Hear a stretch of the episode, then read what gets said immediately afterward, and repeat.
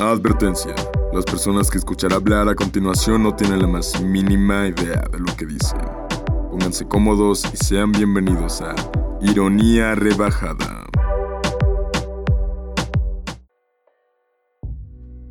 Muy buenos días, buenas tardes, buenas noches, sean bienvenidos, bienvenidas a este su programa Ironía Rebajada. Soy Hugo y estoy muy contento de estarles acompañando un, viernes más, un día más. La, neta ya ni sé qué, qué día se escucha este. Pero pues muy contento de, de, estarles acompañando y antes de comenzar recuerden que nos pueden seguir en todas las redes sociales como arroba ironía-rebajada. Y eh, hoy, hoy tenemos un programa muy, muy interesante, pero antes que eso me acompaña aquí, como siempre, Andrea. Andrea, ¿cómo estás? Buen, buen día.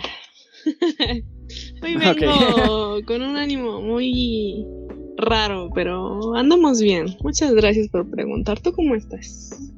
Eh, bien, con, con, calorcito. Este, estoy. No sé, estoy, estoy muy triste, ¿sabes? O sea, el final del semestre me pone en un, en un ambiente muy triste. Mm, entiendo. A mí me, me pone de malas, pero ah, también. el intento por estar tranquila y estar a todo dar. Y... Exacto. Pues esa, eso es lo importante. Mira, vamos a fingir que todo está bien. Claro. Supongamos ¿cómo? que no es fin de semestre, así. Supongamos que ya terminamos la carrera, ¿verdad? Ok. Eh, ahora sí.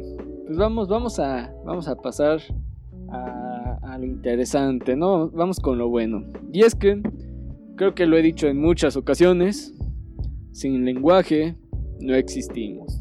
Todo lo que interpretamos y la forma en que pensamos es a través del lenguaje. Tal vez, y chance, ¿eh? o sea, esto eh, no, no, es promesa, solamente es, es una posibilidad de muchas, tal vez en otra ocasión y si salgo bien claro en, en mis materias de, de, semiótica, pues me anima a hablar sobre, sobre el lenguaje desde un punto semiótico. Sé que suena muy mamador, pero sí está chido, neta, neta se los prometo. Neta, te lo juro, está chido. Bueno, ajá, sí. pero hoy hablaremos, eh, hoy, hoy, hoy no es ese día, eso será para después. Hoy a, hablaremos de, de una carrera de, de un trabajo de, de, varios años que, que tristemente, como sucede en, en, general y más en México, pues ha sido infravalorado. Eh, no, no, se le ha dado la atención que merece, eh, eh, la importancia. A veces, es, es, son muy raros los casos. Y, y sin embargo es, es, fundamental para nuestra vida en, en muchos aspectos, ¿no? O sea, aquí como estudiantes, eh, no sé qué haríamos, eh, no sé si nos hemos preguntado quién hizo posible que, que pudieran leer a, a, su escritor, escritora favorita, eh, sin que tuvieran que aprender el, el, idioma original, el lenguaje original, o tú fan del anime, porque sé que aquí hay bastantes este, fans del anime, Andrea lo es, yo, yo poquito. Ay, se me atoró algo. Ok. Eh, ¿Han pensado la chamba que hay detrás de que tu manga o tu anime favorito y que tú lo puedas disfrutar sin saber japonés? O hay, hay, hay los no. casos se, se, pueden, se pueden extender, ¿eh? O sea, de hecho, ¿alguna vez han dicho, joder, qué buen doblaje es el de, el de Shrek? Yo fui ese güey esa semana. La, la, otra vez vi que le estaban transmitiendo en Facebook. Dije, no ma, qué, qué gran doblaje es, es este pedo. Pero esto es más amplio, o sea, va más allá de eso. Y pues, por esa razón, eh, hoy vamos a hablar sobre el maravilloso mundo de Disney, digo, de la traducción. Y pues, este, ni Andrea ni yo somos quienes para poder hacerlo por sí solos. Eh, no, la verdad. Bueno, Andrea habla mejor inglés que yo, pero pues no, no es suficiente. Eh, es, es, es, mucho Ay, más. Sí, ya sé, es, es, mucho más complicado de lo que podría ser. Y pues para eso trajimos una persona, una experta en el área, una joven, entusiasta y simpática, traductora, Carla Toral. ¿Cómo estás, Carla? Hola, hola. Muchas gracias por la presentación. Y sobre todo por simpática. ¿eh? Ay, me, me Muchas gracias por invitarme. No, muchas, muchas gracias por, por aceptarnos la, la invitación a este, este de, eh, de probable programa, pero que cada, que cada vez más se, se, hunde más, ¿no? Pero, pero muchas, muchas gracias. Ayúdanos a salvar nuestra reputación, Carla. Por favor. Ay, no, ustedes son maravillosos, así como, como son. Ojalá. Ojalá Spotify pensara lo mismo. Pero pues hoy, hoy te tenemos una, una serie de preguntas que, que tenemos muchas dudas. ¿eh? Vi, vi, la última que agregó Andrea y, y la verdad sí está fuerte. O sea, la neta es, es un severo problema, la neta. Pero no, ya, ya, ya empecemos bien eh, y vayamos, vayamos a, a lo importante.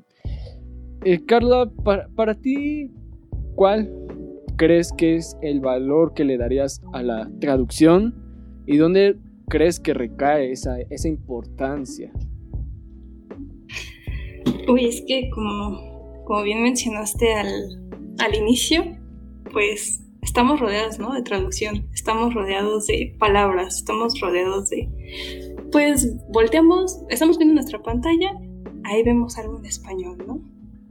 Este, eh, de repente vemos nuestro celular, está en español. Todo lo que vemos lo vemos en el idioma de nuestra preferencia, ¿no? O sea, hay personas que lo tienen tal vez en inglés, en francés.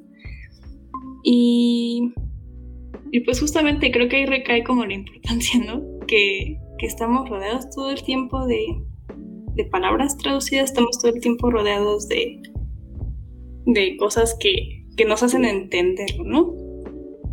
Eh, y, y pues justamente bien me mencionaron en mis clases que la traducción es una de las profesiones como más antiguas, ¿no? Pero no siempre se le da como, como ese valor, ¿no? Desde la antigüedad hay muchas personas que se han dedicado al estudio de las palabras y que nos ayudan a comprender muchas cosas de nuestro mundo, ¿no? Entonces, yo creo que su importancia y su valor está en que estamos todo el tiempo en contacto con, con la traducción, aunque, aunque no lo veamos. Y es algo que yo he ido como comprendiendo mejor con el paso de, los años y, y, por eso me parece importante que, que, se hable de la traducción y, de, y del valor que tiene. como hablarlo con, con, más personas, ¿no? Claro, y, y es que, bueno, o sea, eh, tristemente creo que se da mucho en México que hay, hay bastantes carreras, trabajos que como que se ha creado un discurso alrededor de como que no, no hay una importancia, ¿no? Como, o, la típica frase, nada, es que si estudias eso, pues, pues te vas a morir de hambre. Y, y, a mí me lo han dicho tristemente. Eh, y pues creo que sí, justo, o sea, no, no me imagino eh, lo, lo complicado que sería si todo lo que usamos, porque pues mucho de lo que tenemos eh, fue creado en otros países, o sea, simplemente el programa con el que grabamos ahorita fue creado, me parece que en Estados Unidos, bueno, muchas cosas en general son creadas en Estados Unidos, eh, muchos programas, muchas, este, o sea, absolutamente todo, eh, normalmente estamos rodeados de cosas que, que fueron traducidas, ¿no? Que fueron adaptadas para que pues, nosotros lo, podamos disfrutar, lo podamos entender, lo podamos eh, interpretar.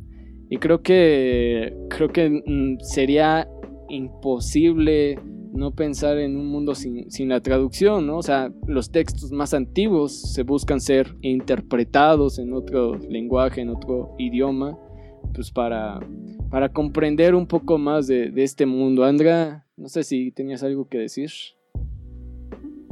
es que estaba viendo mi, mi envase de, de café soluble que dice Cinnamon Chocolate. y yo digo, ¿qué significa eso? Hasta que veo una imagen arriba de trozos de chocolate con Y yo digo, ah, claro. Ahí está el valor de la traducción. Perdón, les digo que a mí me muy simple. Pero, no, sí, definitivamente creo que el simple hecho de nosotros como consumidores dentro de Spotify, porque pues este programa está en Spotify, claro. Cuando buscamos eh, música, ¿no? O sea, cuando buscamos, por ejemplo, la información de algún artista, a veces, solo a veces tenemos la traducción, ¿no? En español. Que lo ponen en inglés y en español. Hablando de bandas extranjeras de habla inglés.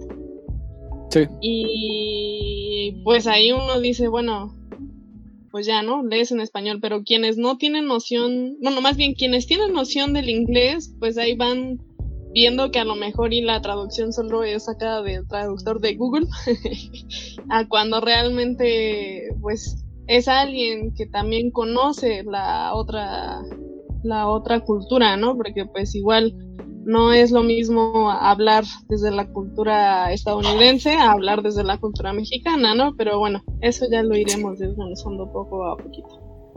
Sí, sí, sí, justo, justo eso te iba a decir, porque sí, creo que eh, entre más vas entrando, más, más se va volviendo complejo, ¿no? Y, y Carla, ¿por, ¿por qué ser traductora?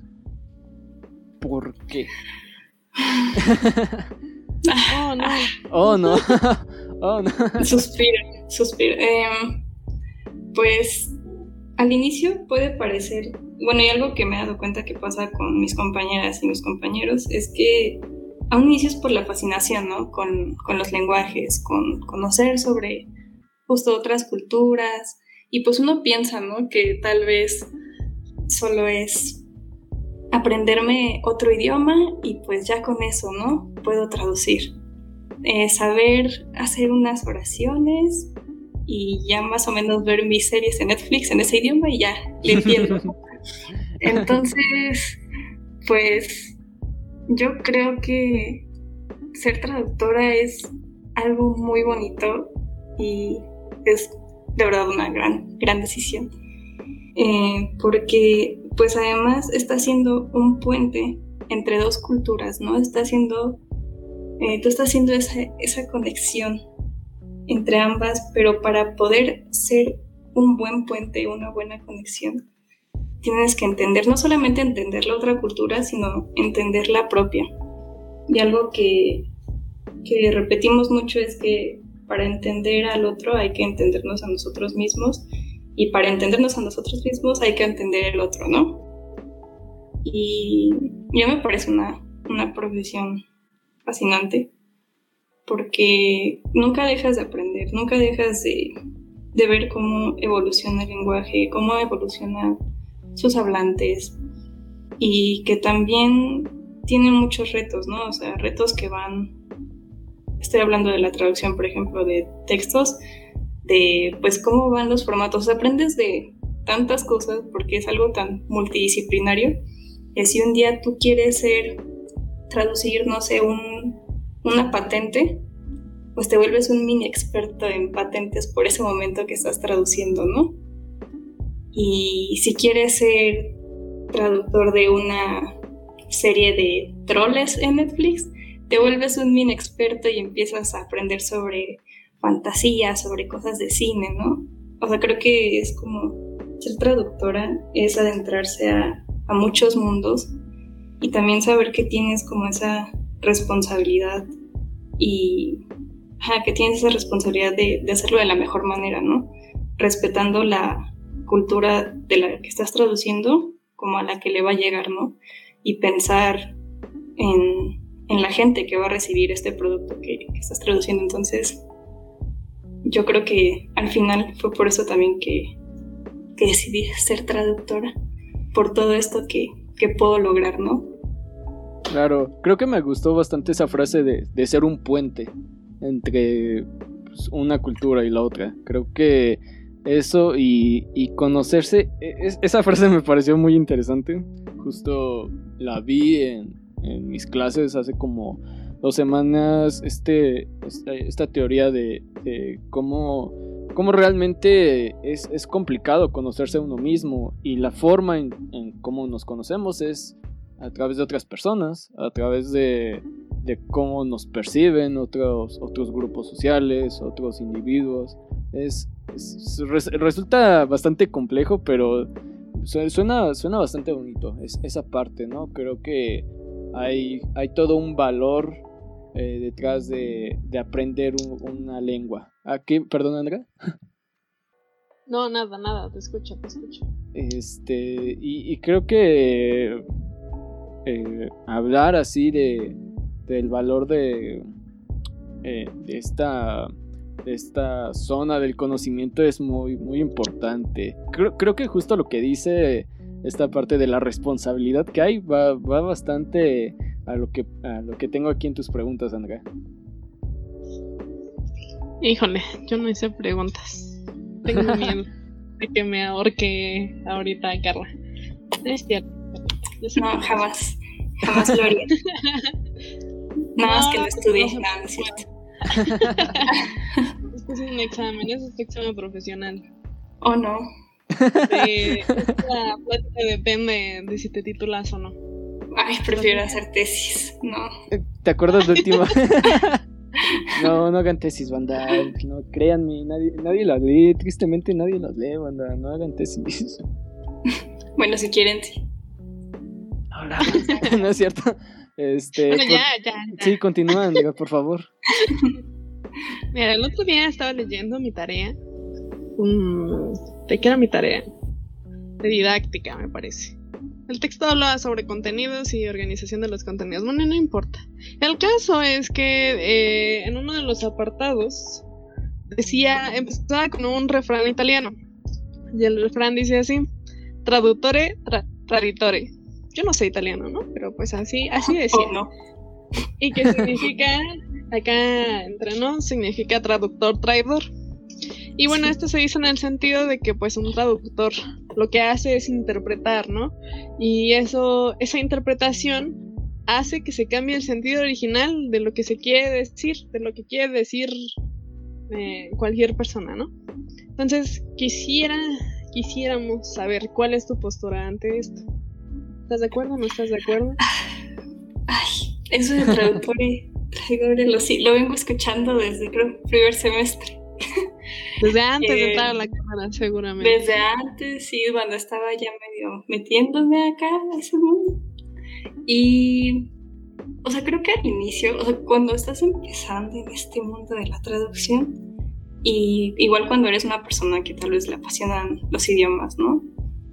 creo que a veces sí pasa eso, ¿no? O sea, que tal vez nunca se va a interpretar algo así 100%, 100% fiel, ¿no? A, al idioma en el, que, en el que se está, pues, diciendo algo, se está escribiendo algo. Pero creo que también depende mucho de la función de, de la traducción, ¿no? O sea, para qué público va a ir eso. Obviamente hay cosas que se pueden adaptar, hay cosas que, que, que se pueden explicar. O sea, otro recurso bastante recurrente en la traducción es que si tienes un referente en tu texto que tal vez no tiene un, equivalente así 100% exacto en el otro idioma al que estás traduciendo, pues está la posibilidad de que pongas una nota, ¿no? Y pues seguramente aquí la gente que nos está escuchando, si ha leído por ahí algún librito, pues ahí están las notas, ¿no? De repente de, del traductor o de la traductora. Creo que eso de eso que mencionaste, y es algo que también nos repiten mucho, es como un pensamiento que, que, ya, que ya ahorita ya no se piensa, ¿no? En los estudios de la traducción. Hablar del traductor, la traductora como traidor o traidora, ya es como algo que, que se dejó en el pasado. Obviamente sí se retoma a veces justamente para reflexionar sobre eso, pero pues con la evolución que han tenido los estudios, porque realmente es una profesión joven, si la comparamos con otras, este, es joven y, y pues creo que justamente ahorita ya hay muchas personas que se están formando profesionalmente para que justamente quiten con estos mitos de que un traductor es un traidor, ¿no? cuando justamente están formando para hacer unas buenas traducciones y respetar tanto el texto, al autor o autora y respetar la cultura a la que están traduciendo y a las personas que van a recibir esta traducción. Ok, así que Andrea, bueno, es que, bueno, es que creo que supongo que esta frase surgió en un instante, no sé, la verdad no desconozco el origen de la frase, no sé si tienen el dato. no, ¿verdad? Mira, es un refrán. Hugo, Hugo, es un refrán. ¿Cuándo, ¿cuándo inician los refranes? Pues, mira, tienes razón, mira. Bueno, es como bueno. camarón que se duerme se lo lleva en la corriente. ¿Cuándo inició? Nadie lo sabe. Me imagínate el momento en que, que, nació ese refrán, no mames. qué, qué, gran momento, para la historia. uh, ok. Este, perdón, es que nos mandó aquí un, un mensaje Carla y eh, no, no, te preocupes. Pero sí, eh, justo esta parte creo que creo que resulta interesante. No sé si eso ya lo conté aquí o no, pero eh, hay como dato interesante. Eh, muchas cosas respecto al, a lo que se ha creado alrededor de la Biblia. En, primera, una, sí, claro, es, la creación de un discurso. Y pues ya saben, ¿no? Hay personas que manejan este discurso. Y dos, son eh, malas traducciones. O, mejor dicho, malas interpretaciones. Porque hay como dato curioso para que. Para que siempre, siempre pongan incómoda la, la cena familiar navideña. El origen, eh, si no mal recuerdo, la palabra de Satán Satanás eh, era el...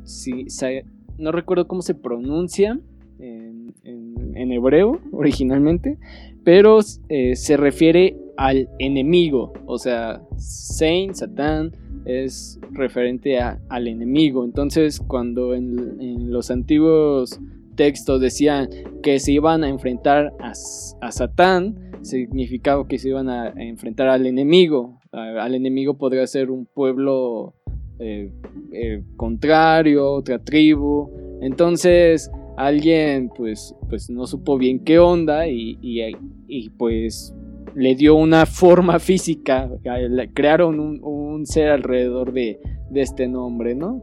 Y pues ya de ahí pues se empiezan a agarrar otros, otros aspectos, pero creo que, creo que me parece muy importante y, justo...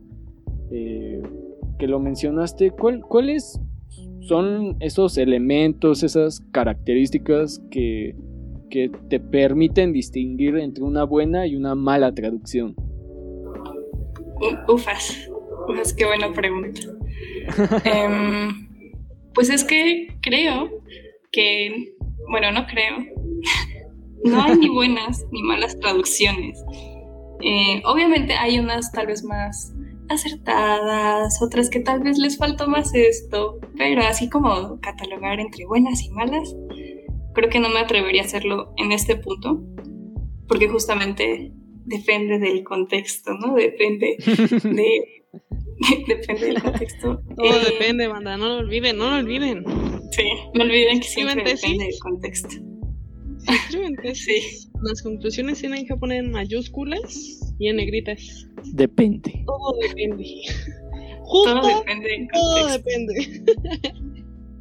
Mi respuesta es todo depende del contexto. Pero bueno, o sea, ya. Pues si, o si tuviera que tal vez decir como elementos para distinguir, tal vez, pues primero tendría que ver, ¿no? Para, pues para qué público va, ¿no? Esa traducción, ¿no? Y ya de ahí voy. No, si estoy viendo algo que es enfocado a un público latinoamericano, pensando en el caso como de los subtítulos, de Netflix o algo así, por poner un ejemplo, ¿no? Eh, y si estoy en un, viendo unos subtítulos que son para Latinoamérica y de repente veo un gilipollas o algo así, pues diría como, ah, bueno, o sea, tal vez no fue una buena decisión, ¿no? O sea, todo justamente vuelvo de que, de que depende para quién vas a traducir, ¿no? Y pues sí hay, obviamente, considerar otras cosas como pues qué tipo de, registro ¿no? vas a usar en una traducción, ¿no? Si estoy leyendo un, no sé, un, una tesis, igual traducida o algo así, no sé. Y veo que de repente utilizan como palabras como güey o, o un lenguaje medio informal, pues diría como, ah, pues creo que le bajaron el registro, ¿no? Al, al original. Entonces creo que esos serían como elementos chiquitos que podría yo distinguir para entre buenas. Bueno, sí, entre unas traducciones más acertadas y otras no tanto. Es que no me gusta decir buenas o malas. Eh, lamento decir que, Andrea, ya te arruinaron tu última pregunta. Bueno. Bueno, pues yo, siento que va a estar de acuerdo conmigo. Yo no lo sé, yo no lo sé. Uy, esto, esto se va a poner bueno, pero... Ok, tenías ahí otra pregunta, ahora sí. Siguiente pregunta. Respecto con esta pregunta en la que, de la que venimos aquí hablando, pues está un debate que nunca muere, siempre está vivo. Y pues tiene que ver con el doblaje, ¿no? Sabemos que a lo mejor y hay todavía otros elementos de por medio que intervienen en la forma en la que uno percibe este debate, ¿no? simplemente el hecho de, quién interpreta el, doblaje, ¿no? Es como ir en cadena.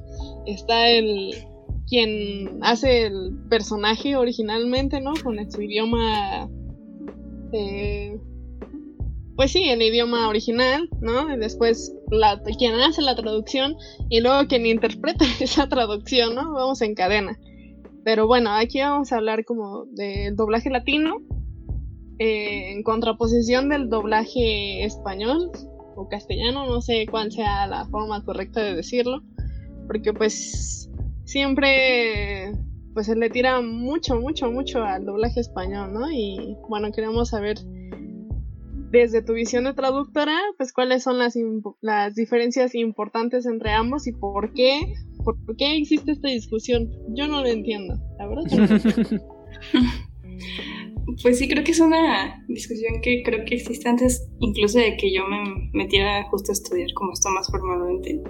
De que, ay, no, pues no, en español de España no lo quiero ver porque está horrible, ¿no? y. Y no sé, o sea, justamente como es una profesión, entre comillas, pues, joven, Eh, y justo apenas están realizando muchos estudios, ¿no? Sobre el doblaje, sobre el subtitulado para sordos, y etcétera, etcétera. Entonces, híjole, esa pregunta no me la esperaba. Pero yo creo que algo que debe de pasar siempre en, en el doblaje es que bueno, primero se hace una traducción, o sea, tienes tu guion, ¿no? De tu película, de tu serie. Después está el, proceso de traducción, donde interviene pues, la traductora, el traductor.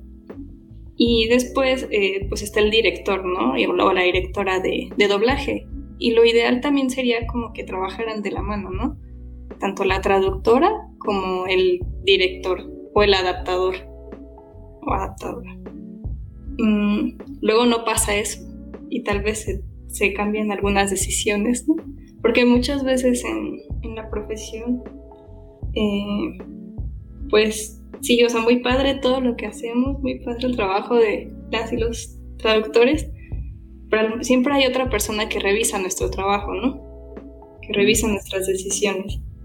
Y, y puede hacer cambios, a veces nos dicen, a veces no no lo sabemos. No sabemos por qué luego sus razones, ¿no? Pero eso ya tampoco es de nosotros, ¿no? Pero creo que lo ideal para que, pues sí, exista como un buen doblaje es que se trabaje del... Y justamente apenas escuché un podcast de, de, un, de, la, de una chica que es la, la que trabaja en el doblaje de Marvel y de Disney, se llama Katia Ojeda. Oh. Y, y ella menciona que pues es importante que pues la traductora siempre esté de la mano y trabajando con, con, incluso con los actores, ¿no? Para, pues sí, para sugerir cosas, que lo ideal sería que estuviera durante todo el proceso, ¿no? Por eso luego tal vez podemos ver cosas medio, o escuchar cosas medio raras. y, y eso sería lo ideal. Y sobre las diferencias entre el doblaje latinoamericano y el español. Realmente no he estudiado mucho sobre, sobre el doblaje castellano, el de España, pero pues sí sé que el de Latinoamérica es muy bueno, ¿no? O sea, siempre han tenido como buenas, buenas actrices y buenos actores de, de doblaje.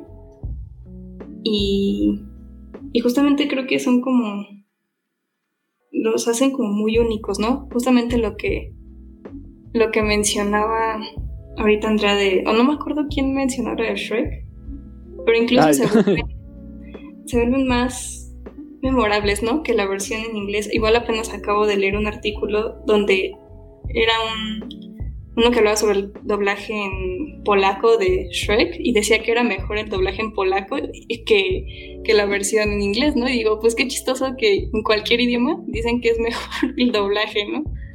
Entonces, pues creo que ahí depende sí de, de, cada, de cada país que hace su, su adaptación de, de la película, bueno, está hablando del doblaje. Y pues sí, mm, sí, sí, sí. Ah, perdóname. adelante, adelante. Qué mal educada eres, Andrea. No, adelante, adelante. Voy a, voy a levantar la mano aquí en, en el Meet, pero creo que aquí no hay en el chat. opción. y ahorita la leo, no te preocupes.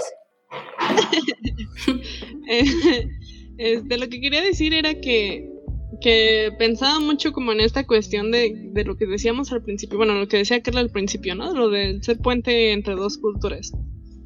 Y yo creo que justo casos como el de Shrek se hacen tan, tan buenos, o sea, tienen un punto donde te pegan más a ti como espectador, viéndolo desde, la, desde el doblaje ya de tu país, porque justo hay una, una apropiación cultural del lenguaje. O sea, no es lo mismo. Bueno, no, no nunca he visto Shrek en inglés, la verdad, perdónenme. pero. No te preocupes, yo tampoco. El simple hecho de que burro diga buen buenchón pues es algo que tú no vas a escuchar en inglés, ¿no? O sea, ni en polaco ni en francés. Y es algo que nosotros, como latinoamericanos, entendemos y nosotros decimos, ah, pues está bien chido que un burro diga chingüengüenchón, ¿no? O cuando dicen enorra. Hay muchas, muchas palabras que, pues en otros idiomas a lo mejor ni hay traducción concreta, ¿no? Entonces, más bien, yo creo que va como en ese sentido, ¿no? De, de la apropiación y ¿cómo decirlo? Como contextualización cultural, porque apropiación suena muy feo. Apropiación suena muy feo. contextualización cultural, sí, eso. Sí, justamente em, eh, pensando en eso, pues ahorita yo estoy viendo subtitul subtitulaje, o sea, todavía entro bien en la parte de doblaje, pero pues por ejemplo cuando haces subtítulos, pues ahí tal vez sí tienes que mantenerte un poquito más fiel, ¿no? A lo que están diciendo y justamente no, no ponerlo, sino poner tal vez estas cosas así súper latinoamericanas, ¿no? Que, que pensamos, igual son cosas como de espacio, son cosas de, de el tiempo en el que están los subtítulos en la pantalla, pero justo en el doblaje, pues te tienes que adaptar a los movimientos, ¿no? De tu personaje que, que al que vas a traducir.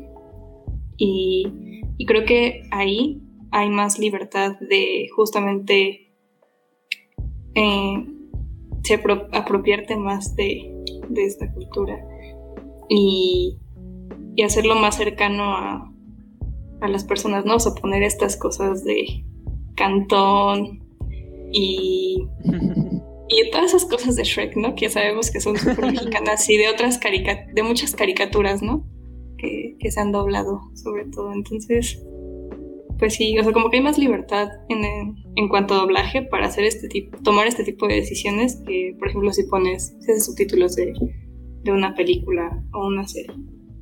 Claro, y, perdón que siga usando el, el, ejemplo de Shrek. Es, mi culpa porque yo lo mencioné en un principio. Todos los caminos llevan a Shrek, no importa. Sí, ya sé, es que, es que es muy buena película. Luego, luego hay que hablar de Shrek, tenlo ahí en pendiente. Cámara, cámara, sí. La neta, la neta sí dan ganas. Pero bueno, el punto es este. Sí, sí, sí. mira, Yo hice un trabajo de Shrek. Ah, mira, Carla se puede sumar al programa sin ningún problema. Sí. Claro, claro. Eh, justo estaba viendo que para el. Ay, espera, ahí está. Que para el doblaje de la escena de ping pong. ¿Se acuerdan? ¿Te acuerdas de esa gran escena? Eh, ping pong. Eh, cuando están. Sí, cuando están interrogando a este. A. Ay, se me, a, a jengibre. Sí, a Genji. Eh, y se supone que en inglés cantan es, es, otra canción, o sea, muy común allá, creo que era del, del hombre de... ¿De qué era? ¿De miel? Algo así. O sea, tenía otro... O sea, era una, canción muy distinta, ¿no? Y que es muy, eh, muy común que se las canten a, a los niños allá.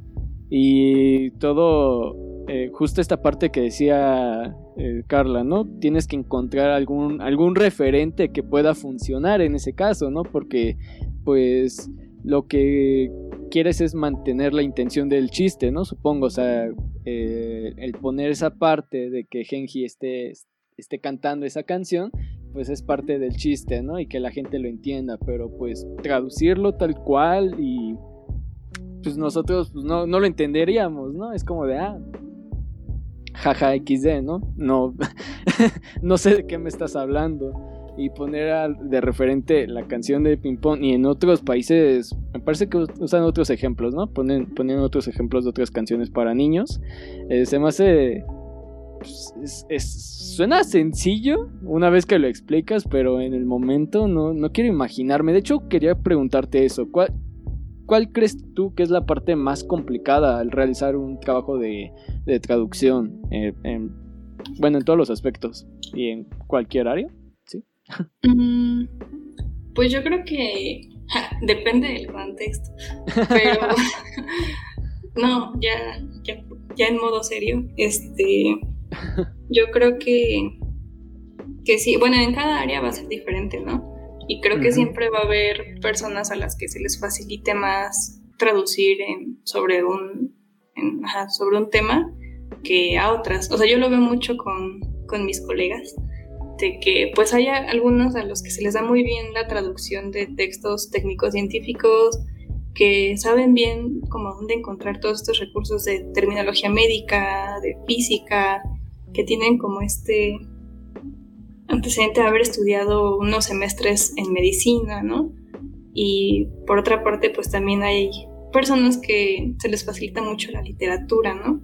Bueno, que les gusta mucho la literatura y justamente para la traducción literaria, pues tienen un poco más esta facilidad, se desenvuelven como, mm, pues sí, un poquito más fácil que tal vez a las personas que cuesta, les cuesta más trabajo, ¿no? Y pues igual está la parte de lo audiovisual, que si eres una persona que igual consume tal vez como muchas series, muchas películas, y igual si te toca un poco sobre de, traducir algo sobre cine, pues tal vez tienes ya este referente, ¿no? Entonces yo creo que varía mucho del traductor o la traductora, este, pero siempre pues va a estar el, el reto igual, no sé, de la terminología, ¿no? Que siempre uno tiene que, que buscarse. O sea, si hay términos, siempre tienes que recurrir a diferentes como recursos, ¿no? Pero, pero sí, o sea, yo creo que lo más difícil siempre está en, en general, en general. Para mí, lo, bueno, para mí lo más difícil al traducir es la parte de la documentación. O sea, tal vez primero me acerco al texto, ¿no? le doy una leidita y ya digo como, ah, ok, esto como que me suena medio extraño y ya lo empiezo a buscar y para mí lo más difícil es que pueda haber tantas opciones a veces y es como de cuál de todas estas opciones podría elegir, ¿no? ¿Cuál se puede, puede, puede ser la más adecuada, ¿no? ¿Cuál queda mejor, claro? Creo que eso es lo más difícil para mí, pero igual pues cada experiencia es diferente, ¿no? y lo que se me dificulta a mí tal vez en un texto a otra persona le puede parecer como más fácil, pero también varía justamente como dices del, del área, ¿no? Claro, y lo que, lo que decías al inicio, ¿no? Que por un instante te vuelves una pequeña experta en, lo que estás, eh, eh, de lo que estás traduciendo, lo que estás trabajando, ¿no? Ya sea un texto científico, no sé, de física, un texto científico de, de matemáticas, de varios aspectos, ¿no? O sea, hay, un sinfín de opciones y posibilidades, pues eh, terminas aprendiendo un poco de eso. Andrea, ¿querías decir algo? No, estaba pensando nada más en Em, sí. en mi café y en Shrek. No, pues es que justo mm, hace rato una amiga mía del colegio me decía que, que había encontrado sus diálogos de Platón, ¿no? Entonces, que le habían salido muy caros y que su novio le había dicho que era una muy mala traducción, ¿no? Entonces eso me llevó a recordar mis tiempos mozos cuando aún existían las clases presenciales. Incluso antes del paro que hubo en la Facultad de Filosofía y Letras, aquel icónico paro que me llevó a, hacer cosas muy malévolas, como ir a grabar con Hugo de forma frecuente, em, donde nos hablaban sobre palabras que no podíamos nosotros traducir, ¿no? Que decían no, pues es que piénsalo como un concepto, ¿no? Por ejemplo, humanitas, que era un ideal pedagógico romano, ¿no?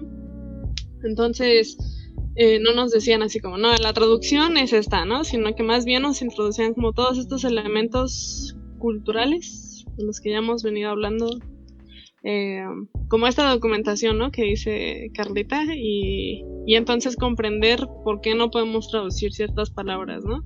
Entonces, eh, eso me, hace pensar en a lo mejor en palabras que ya utilizamos en nuestro lenguaje coloquial, como.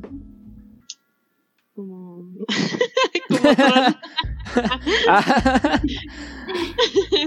como ok, sí. ¿no? O sea, son palabras que, que a lo mejor en el sentido formal no pueden existir. O sea, si estamos en un lenguaje meramente formal o meramente académico, pues no podemos llegar y escribir retrol. Eso retrol, medio cringe. Pero realmente hay un, impacto, ¿no? O sea, sí, sí hay toda una repercusión cultural e incluso identitaria. Es un rollo bien intenso que no solo va en una cuestión de solo conocer el idioma, ¿no? Que para eso a lo mejor y tendríamos cosas como el traductor de Google o otros traductores o los diccionarios ¿no? de, de, las lenguas. Pero en este caso ya meterte en el papel de una traducción va muchísimo más allá. Creo, creo que también recae el problema en una cosa es que lo entiendas y otra cosa es que lo puedas dar a entender. Y, creo que eso pasa muy en, en general en, varias cosas. O sea, tú ah, puedes entender. Sí, yo, sé, yo sé que... es un problema meramente Sí, es lo que te iba a decir, sí, sí, sí, pero, o sea, mira, o sea, justo, siento que también eh, yo, sin conocer tanto del área, creo que también es muy importante de, la traducción eso, ¿no? O sea, tú aprendes un idioma, eh, te, desarrollas bien en él, lo hablas, lo, lo escribes y todo, pero, ok, puedes leer algún texto y entenderlo a la perfección, pero Ahora que te digan, quiero que esa persona también lo pueda entender. Pero esa persona no habla nada eh, francés, inglés, eh, italiano, no habla nada. Entonces tú tienes que hacer ese trabajo. Y creo que ahí sí está bien complicado porque pues eh, creo que la mayoría, por lo menos yo me encuentro dentro de ese rublo, pues se nos complica a veces darle a entender a las personas algo y en, en el mismo idioma, ahora no quiero imaginarlo en otro, en otro idioma. Sí, y algo, algo bueno, voy a comentar algo sobre eso porque, porque justamente nos han dicho, ¿no? O sea, ustedes como traductores, o sea, ¿qué tanta responsabilidad tienen de explicarle las cosas a a sus receptores en, del texto que están traduciendo, ¿no? Porque nos ha pasado que nos encontramos con textos que tienen, o sea, construcciones súper extrañas, ¿no? O sea, que sí están escritos así súper raros o tienen palabras que, que dices como, ¿por qué eligieron esa palabra en lugar de una más sencilla, no? Y a veces uno siente que, que tiene que utilizar la palabra más sencilla o la que sea más clara, ¿no? Pero también si, o sea, viendo el texto completo, o sea, viendo el texto como una unidad así, pues bueno, pues la autora o el autor pues lo escribió de esa manera por algo, ¿no? O sea, tampoco es mi responsabilidad así ser, desmenuzar así todo, todo, todo, todo, ¿no? Y de nuevo, pues sí, siempre va a depender, ¿no? De, de para quién vaya a ser la, la traducción. Y igual regresando un poco a, a lo de que es como, pues que se retoman cuestiones de muchas áreas de conocimiento, siempre nos decían que como traductores es súper útil tener amistades de muchas carreras, ¿no?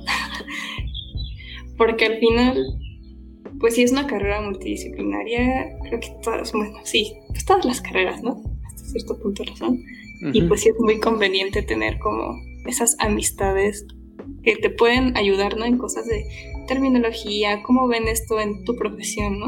O sea, saber que no estamos solitos, a pesar de que la labor de la traducción se ve como algo muy solitario y que estamos atrás de una pantalla y solitos en nuestro cuarto a las 2 de la mañana y traduciendo.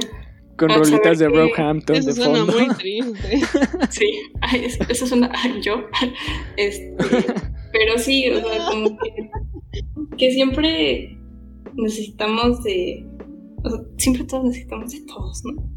Y, y pues sí, o sea, creo que eso hay que tenerlo muy presente siempre en la, en la traducción. Y que también no hay que sentirnos como la responsabilidad de ser. Sí, de, de hacer todo súper claro si el, la autora o el autor tal vez no lo quiso así en un principio, ¿no? En su texto. Ok. bueno, primero que nada, un- una disculpa, Andrea, que, que la otra vez este me preguntó sobre sintaxis y la verdad no le supe explicar muy bien. O sea, sí lo sé, pero no me sé explicar. Pero creo que sí, e- es, es cinco lo valió. una, una disculpa. Eh, no, más bien, lo que no te supe explicar, creo que fue pragmática, ¿no? Y pues la verdad es que sí estaba bien cabrón. O semántica, ya ni recuerdo. Pero el punto es que estaba... Perdón, perdón, Amandra. Pero sí, creo que es... Creo que hay bastante responsabilidad, bastante trabajo por detrás. Y... Y, no sé, justo ahorita estaba pensando en, en todo lo que mencionabas hace, hace rato sobre cómo te terminas empapando de otra cultura. Y eh, no sé, si, si tienen la oportunidad de, de leer el libro, háganlo. Creo que me lo pasaron, la verdad, no, no recuerdo si lo tengo ahí. Eh, pero si alguien llegó a ver esta película de, de La Llegada, que se me hace una gran película, pero supuestamente el libro está mejor. 10 de 10. 10 de 10, exacto. Y pues para quienes les haya gustado, eh, el tema que toca esta película es, es acerca de la teoría o del... Ay, tenía otro nombre, si no me recuerdo. Vamos, va- vamos a dejarlo en teoría, y que es algo que todavía se discute. De hecho, hasta Noam Chomsky lo, lo ha tocado, ¿no? Porque es un tema que, que, ha, que ha sido bastante relevante en la parte de la lingüística y de y bueno, en este caso de, de la lengua, ¿no? Del estudio de la lengua desde varios aspectos. Y esta teoría es, de, es la teoría Sapir-Whorf, eh, y más voy a hablar un poco de lo de Whorf porque eh, sup- supuestamente, en- para no extenderlo, dice que una vez que, te, que vas aprendiendo eh, y te vas sumergiendo en, en la lengua de, de otra cultura, este vas como que te tu forma de pensar y de percibir el mundo, de interpretar la realidad, se va transformando y se va adecuando a esa misma cultura, ¿no? Eh, esto habla de cómo eh, las distintas culturas eh, interpretan el mundo muy distinto. Ah, Hay, varios eh, experimentos los que él pone, ¿no? Él dice que pone a una... De hecho, él estudió eh, varias lenguas de, de lenguas indígenas, lenguas, eh, de hecho creo que es experto en el tarahumara y quería justo preguntarte que, pues, Carla, que, te has, eh, que, por estas razones te has tenido que inmiscuir más en, otras culturas. ¿Has sentido que tu forma de percibir el mundo eh, haya cambiado al momento de, introducirse de lleno en otro lenguaje? Muchísimo. O sea, creo que también mi cerebro luego está confundido. Porque luego es como estoy pensando en esto de francés y de repente estoy pensando en esto de español. Pero justamente tenemos que aprender, ¿no? El, español y, y todo eso. Y entonces, o sea, como que siento que justo desde que me metí en todo este mundo, pues ya no veo las cosas de la misma manera, ¿no? O sea, cualquier cosa que leo siempre me pregunto, ¿no? De, ¿y esto quién, quién lo tradujo, no? ¿Y esto para, para quién es, no? O sea, creo que ha cambiado mucho también, pues, mi forma de ver otras culturas, ¿no? O sea, antes de juzgar lo que está pasando en otro país, pues trato de, de leer, ¿no? Porque también es mucho de, justo de leer todo, todo el tiempo. Y también ha despertado más mi curiosidad por saber de otros temas, por, ok, hablo, francés, ¿no? Pero no solamente eso está en Francia, ¿no? Sino en qué otros países también hablan este lenguaje y cuáles son sus variantes. O sea, como que es tanto, es tanto el interés que me ha generado saber sobre tantas cosas desde que estoy en traducción. Incluso cuando estoy, traduzco un texto de una, o sea, una receta de cocina molecular y pues había cosas así súper raras, ¿no? Entonces ahí estuve como dos horas leyendo un manual de cocina molecular y decía, ay, qué padre esto de la química, ¿no? Entonces creo que, que sí, o sea, ha cambiado muchísimo y, y creo que eso está, eso está padre. Me gusta mucho saber cómo, sobre cosas más allá de cosas de sintaxis, ¿no? De gramáticas y todo eso, ¿no? O sea, vamos, vamos allá de todo eso y me gusta mucho. Ha cambiado mucho mi forma de ver el mundo. Claro, eh, hay, una frase que me decían bastante el semestre pasado y decían algo, algo interesante y problemático y hermoso de, del lenguaje, bueno, de eh, del español es que en el español puedes amar y querer y son cosas muy, muy distintas y en otras lenguas no. Eso es, o sea, creo que la forma de percibir el mundo sí eh, sé que todavía no es algo comprobado, que se sigue discutiendo y todo, pero suponiendo, eh, tratando de creer que, lo que hablaba Worf, el postulado, el postulado de Worf, eh, pues, realmente se puede comprobar, pues, pues creo que sí. Y ya busqué el ejemplo porque me, me, estaba confundiendo. Y sí dice justo la, la propuesta que hacían, el experimento que que ponían a prueba este postulado, esta hipótesis es eh, a dos personas, una de habla eh, inglesa y otra de habla tarahumara, ¿no? Y en la tarahumara hay una, hay una sola palabra para los matices entre, ¿cómo se llama?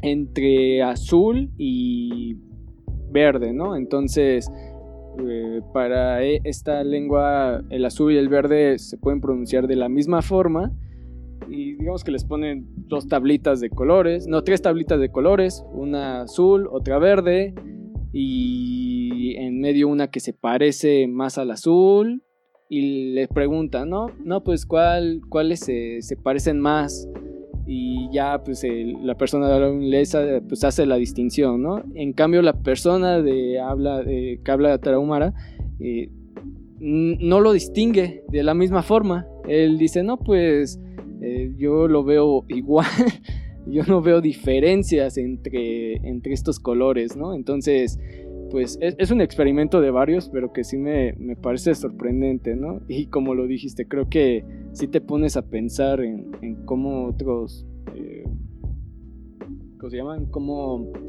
otros, eh, en otros lugares perciben, perciben el mundo. Andrea, ¿ibas, ibas a decir algo? Mm, no, la verdad es que esta vez no hay nada que comentar. no, está bien, no, te preocupes. Eh, Ah, sí, perdón, Carla, creo que te ibas a decir No, algo. no, no iba a decir, no pasa nada, no, no te sientas presionada. Ah, ok. Es- sí me siento como en examen que Abra-. Abracito, abracito.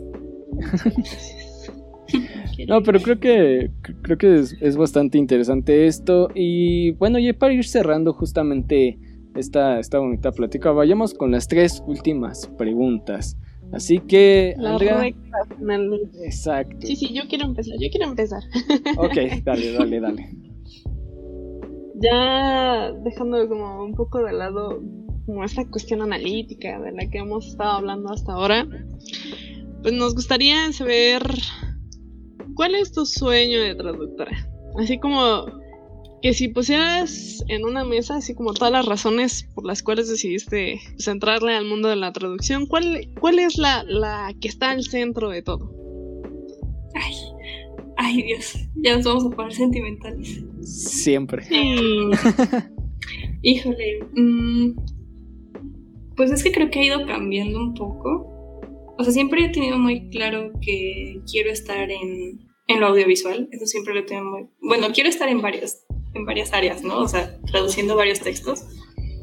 Pero siempre ha sido como mi objetivo estar más en lo, en audiovisual, en las películas, en las series. Em, pero igual últimamente tengo como mucho ese sueño de de, de hacer la traducción de videojuegos, ¿no?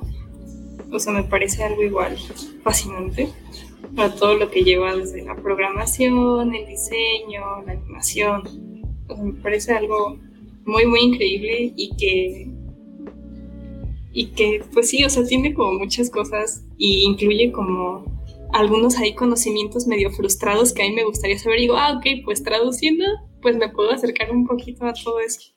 Y pues que aparte me gustan mucho, ¿no? Los videojuegos. Entonces yo creo que ahorita ese sería como el principal. Ok. El mundo de los videojuegos es, es hermoso. Diría, es, esto es una, esta es una idea que tiene Max, la cual yo comparto. Y es muy raro que yo comparto una idea con Max. Y es que los videojuegos son un arte. O sea, es, Sí. es, es una forma más de, de expresar arte. Bueno, todo lo que lo rodea, ¿no? Pero será en otro instante. Eh, qué bonito, eh, realmente. Creo que... No sé, creo que... eh, es, es bastante interesante el- la- el- las posibilidades que hay alrededor de esto. Y como... eh, ay, no sé, creo que... Creo que Andrea lo había quitado, pero yo sí tenía curiosidad. No sé, dentro del mundo de la traducción, ¿cuál... ¿Tienes algún referente a, alguna persona que, que reconozcas en su trabajo o, o sus estudios? No sé, ¿tienes, ¿tienes ahí alguien que digamos que se puede decir que admiras dentro de, de este mundo? Ay, todas mis profesoras y mis profesores. O sea, suena muy cursi, pero en verdad, en verdad sí. O sea, tal vez así en uno, uno, uno en específico, no, porque siento que todo el tiempo estoy igual como este, leyendo sobre justamente muchas traductoras y muchos traductores, pero mi inspiración realmente y a quien admiro muchísimo porque en verdad veo todo el trabajo que, que ponen es a mis profesores y en especial a Vania, o sea, voy a decir su nombre por si llega a escuchar esto, porque también fue como, es una de, de esos pilares, ¿no? De, de ahorita de, de mi carrera, ¿no? De traducción. Entonces sí, yo creo que esa es mi mayor inspiración ahorita en cuanto a, a la traducción, ¿no? Ok, qué bonito, la verdad. Eh, yo sé que ahorita Andrea está llorando, yo lo sé. Ay. Sí. Ah, qué bonito. Ay, poco, Sí, pocas la verdad es- sí le debo muchísimo a, a ellas y a ellos. Sí, sí. Qué bonito, la verdad, Grandes pocas veces creo que se reconoce el trabajo y, Andrea, bueno, hago esta pregunta y yo sé que tú quieres hacer la última, estoy segurísimo. Claro. Claro. Este, ¿qué consejo, bueno, qué consejo le darías a, a alguien que apenas va empezando o que quiere empezar? Eh, ¿cómo, ¿Cómo le entras a la traducción? O sea, ¿cómo le entras a la traducción en México y qué consejo le, podrías dar? Mm, bueno, o sea, yo creo que como que el, básico que siempre dicen, ¿no? Es como de que, hay que sepas eh, inglés, ¿no? Y digo, sí, igual sí te piden como de requisito, ¿no? Tener como otro idioma, saber un poco otro idioma pero igual que, lean, así sobre todo, en verdad así saber sobre muchas cosas, eso ayuda bastante. Y, justamente pues que hagan lecturas así sobre la cultura en su propio país, ¿no? En, otros países. Eh, y sí, que no descuiden obviamente lo... O tampoco voy a decir que, no importa lo, de, de la gramática y todo eso, ¿no? Pero pues sí, que además de obviamente darle la importancia a todo esto teórico de, saber las, las reglas eh, para poder escribir un idioma y todo eso, que justamente pues lean sobre cultura, que se metan, hay muchísimos podcasts en, Spotify que hablan igual sobre traducción, en YouTube también hay canales de de traducción, así solo escriben como podcast, eh, traducción audiovisual o traducción literaria. Y creo que hay muchas personas que, que justamente están alzando la voz por igual nuestra profesión y que es un mundo increíble. Entonces, pues justamente, ¿no? Que, que de, una vez como que tengan esa curiosidad por, por saber, ¿no? ¿Qué están haciendo las personas aquí en el, en el gremio que estamos haciendo por la traducción? en esta bonita comunidad. En esta bonita comunidad que realmente somos pues poquitas, poquitos, entonces pues sí, somos una familia chiquita y bonita, que se quiere mucho. Mm. es importante. Que sea una familia funcional. Claro. Sí, sí, se intenta. Andrea, por favor, yo sé que tienes, después de estas bonitas palabras, por favor, yo sé que tienes algo, algo muy importante que decir a tirar hate a lo que vine, a lo que vine. Por favor. No, acepté venir, no nada más porque pues es un tema que me interesa, sino porque pues también está Carlita, alguien que ya conozco de hace tiempecito. Y también por esta última pregunta, cuando Hugo me dijo, vamos a hablar con Carla sobre traducción, me quedé pensando así como, mmm, ¿qué le puedo preguntar a Carla que sea interesante? Entonces ahorita estaba viendo una serie y justo al lado de esa serie estaba otra serie y pues sé que ya hablamos del doblaje y sé que pues a lo mejor es un tema que da para un programa completo, ¿no? Pero yo quiero saber, esta sí es una pregunta individual porque Hugo no ha visto la serie. Una disculpa a todos los fans y las fans de, esta icónica serie. En vacaciones me pongo al corriente, lo prometo. Árale, pues. Para la siguiente temporada vamos a hablar de esta serie. Yo quiero saber por qué el doblaje de The Office es tan malo. ¿Por qué? ¿Por qué? ¿Por qué? ¿Por qué? ¡Ay! Lloro cada que intento ver un capítulo de The Office en, en español y no puedo. ¡No! Lamento la decepción. No, es que apenas yo también me iba a poner al corriente. Está, justamente dije en vacaciones ya, porque ya es hora. Ya es hora. Pero lamento decepcionar. Que no he visto de Office todavía. Bueno, bueno ya no me siento tan mal. Es una, es una, gran oportunidad para tener una segunda parte de la charla. Ya, la siguiente sí ya va a estar. Te voy a responder esa pregunta la siguiente. Te lo prometo. Mira, eh, solo para ponerte referente, siento que el doblaje de The Office es como. Porque sí lo he llegado a ver en ciertas escenas que ponen luego en la cuenta de Comedy Central. Es como el doblaje del precio de la historia. oh no. pues es que o sea, solamente he visto como fragmentitos, ¿no? Pero los he visto en inglés. O sea, y eso ya dice algo, ¿no? O sea, como que mucha gente no comparte como fragmentos en español, ¿no? Y creo que eso ya es algo, porque hay de otras series y de otros animes que he visto pues, doblajes que todo el tiempo andan compartiendo, ¿no? Fragmentos, y eso ya dice algo, ¿no? O sea, cómo lo recibe la gente. Eso ya claro. si es bueno o es malo. Mira, simplemente vamos a contextualizar. The Office es una sitcom, ¿no? Entonces, hay muchas otras, como How I Met Your Mother. Justo también estoy viendo esa serie. Y eso sí lo estoy viendo en español. No tengo ningún problema con verla en español. Y mira, ha habido momentos en los que lo veo incluso en español y subtitulado al español. ¿Por qué? No tengo idea de por qué. y entonces tú buscas fragmentos, no sé, en Facebook y te aparecen justo dobla eh, en el doblaje, ¿no? Pero buscas en de, de, Office y no hay nada. No, yo no, antes de empezar a ver The Office oficialmente, yo nunca me había topado con un video en español, ¿sabes? Y cuando lo intenté ver así en español dije, oh no, esto está muy mal. digo, ya hablaremos más sobre un análisis en la siguiente parte, pero eso ya dice mucho, ¿no? Del doblaje, que a mí tampoco me han aparecido videos así en español, nada más fragmentitos en, en inglés. Chale. Pobres. Bueno, supongo que. No sé, igual a, los creadores les, les, les dará bastante gusto que se mantenga en su idioma original, pero pues creo que sí es muy, muy raro, muy importante. Eh, y pues ahora sí, diablos Rick, este, este programa está, llegó a su fin. No sé, Carla, algo, algo más que quieras, que quieras agregar. No, pues que, que, o sea, que agradezco mucho que le den como el espacio para hablar de la traducción, o sea, creo que es muy importante. Y pues sí, como recordar que el espacio de la traducción es irremediablemente plural heterogéneo y no es unificable, o sea, no, no lo puedes definir, no puedes dar como una definición así súper exacta, ¿no? Entonces, como recordar siempre eso y pues quería cerrar con una frase acá medio, medio... Medio acá. Medio acá.